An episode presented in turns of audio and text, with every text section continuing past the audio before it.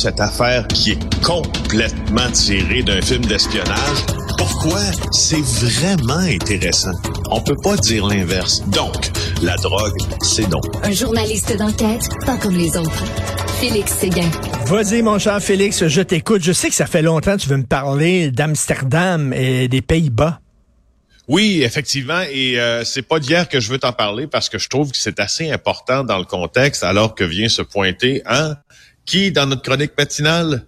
Mon chat, Klaus, qui m'empêche de regarder mes notes. Tu vois, il y a quelque chose que ce chat-là ne comprend pas dans la vie, euh, Richard. C'est-à-dire que j'ai besoin de travailler pour générer un peu de sous, pour avoir une vie convenable, n'est-ce pas? il lui, pas, il lui a acheté de la bouffe, surtout. Allô, est-ce qu'il est là? Oh, le chat a appuyé sur une touche du clavier. Non, non, non. On a coupé vraiment euh, la discussion entre Félix. On va le rattraper, Félix. On va le rattraper euh, au téléphone, j'imagine, Félix. Mais euh, à cause de son chat. Ben là, il devrait le mettre dans une chambre à côté, son chat, là. Klaus. Klaus Van Bulow. Euh, je ne sais pas s'il était euh, appelé euh, là-dessus, mais bon, donc c'est ça. Félix veut me parler depuis quelques jours des Pays-Bas, qui est rendu presque un pays de narcotrafiquants, exactement comme certains pays d'Amérique du Sud euh, la Colombie, entre autres, euh, on le sait, où les narcotrafiquants sont tellement, puis même le Mexique, on pourrait dire, c'est quasiment là, les cartels euh, de dope sont tellement puissants que maintenant, c'est eux autres, on dirait qu'ils décident. Donc, Félix voulait me parler de ça.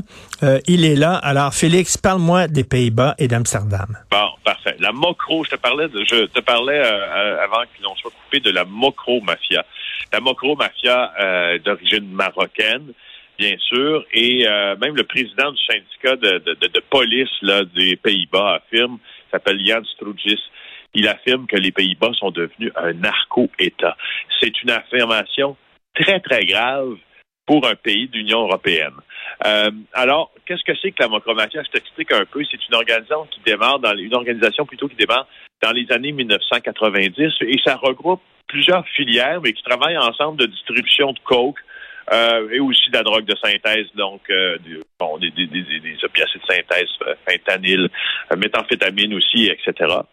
Euh, et puis, au début, était juste dans le cannabis au Maroc, puis là, au fil des ans, tellement, ça tellement, ça a tellement grandi que c'est rendu le plus important syndicat du crime au Belgique, en Belgique.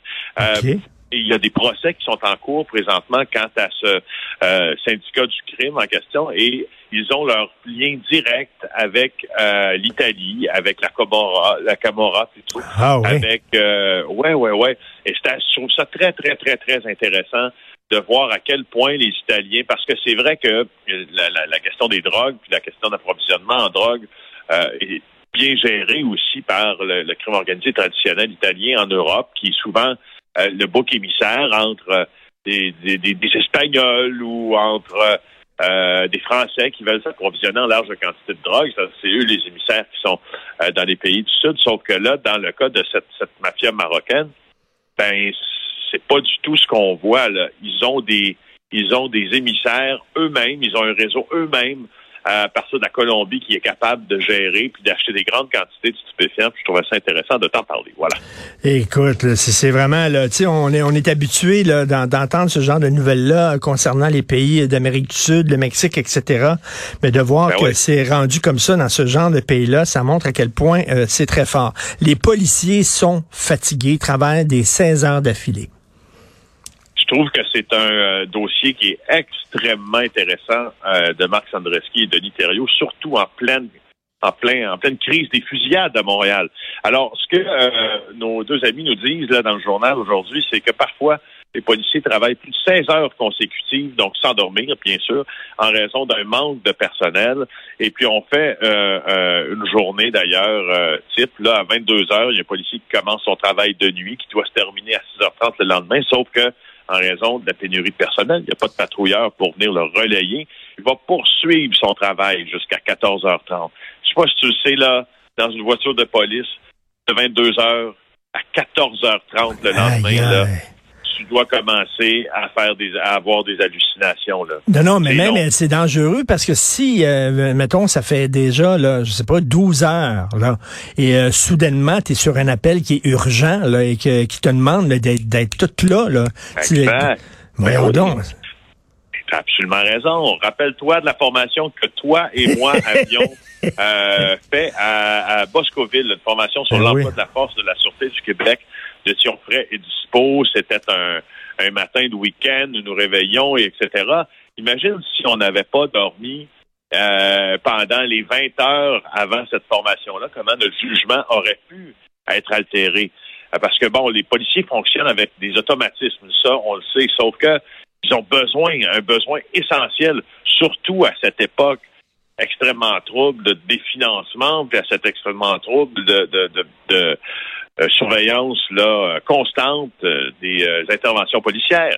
Euh, écoute, il nous raconte une histoire, Marc et, et Denis, dans le journal aujourd'hui, d'un policier, là, il était une vingt- après une vingtaine d'heures en patrouille.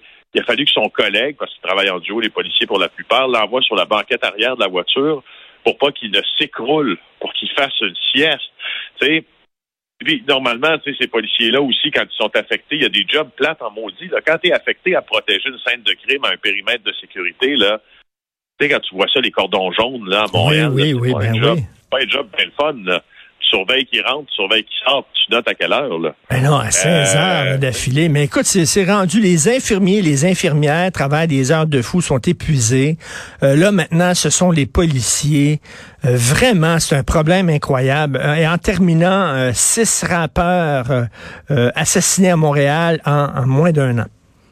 Ah oui, Francis Pilon, Laurent Lavoie ont fait la, la, la compilation. Donc, euh, la, la, la- personne qui a été visée, dont on parlait hier, là, près du Centre Bell, euh, c'en est un rappeur aussi. Donc, euh, les deux gars ont fait cette compilation-là. Il y en a six euh, depuis euh, moins d'un an.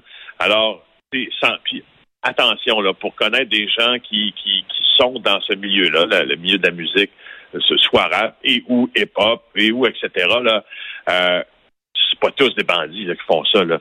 Euh, tu tu viendras pas me dire que, que, que, que, que Loud, c'est un bandit. Là. Ben Tu non. comprends? Il, il y a, il y a aussi des sous-catégories de gangster rap là, euh, où, où on trouve un terreau un peu plus fertile. Euh, aux affaires de, aux de gun et etc. Euh, mais bon, euh, en tout cas, on parlait hier d'arrogance. Là, c'est André Gélinet, le sergent à la retraite du SPVM, Oui. qui a confirmé ça mes deux collègues. Les tireurs sont plus arrogants. Ils ont moins peur, puis se déplacent plus au centre-ville, dans les endroits, en- entre guillemets, Félix, on, se, moi, je- je- j'ai l'impression de, de, de me retrouver à Los Angeles dans les années 80. Vraiment, là, euh, ce qui se passe à, à Montréal, c'est comme 40 ans plus tard, on se retrouve vraiment à Los Angeles dans les années 80. Euh, assez, euh, assez fréquent ce qui se passe en ville. Merci beaucoup, Félix Séguin. Merci, on va bye se bye. rappeler, euh, on va se reparler demain. Bonne journée, Félix Séguin du bureau d'enquête et bien sûr animateur à JE à TVA.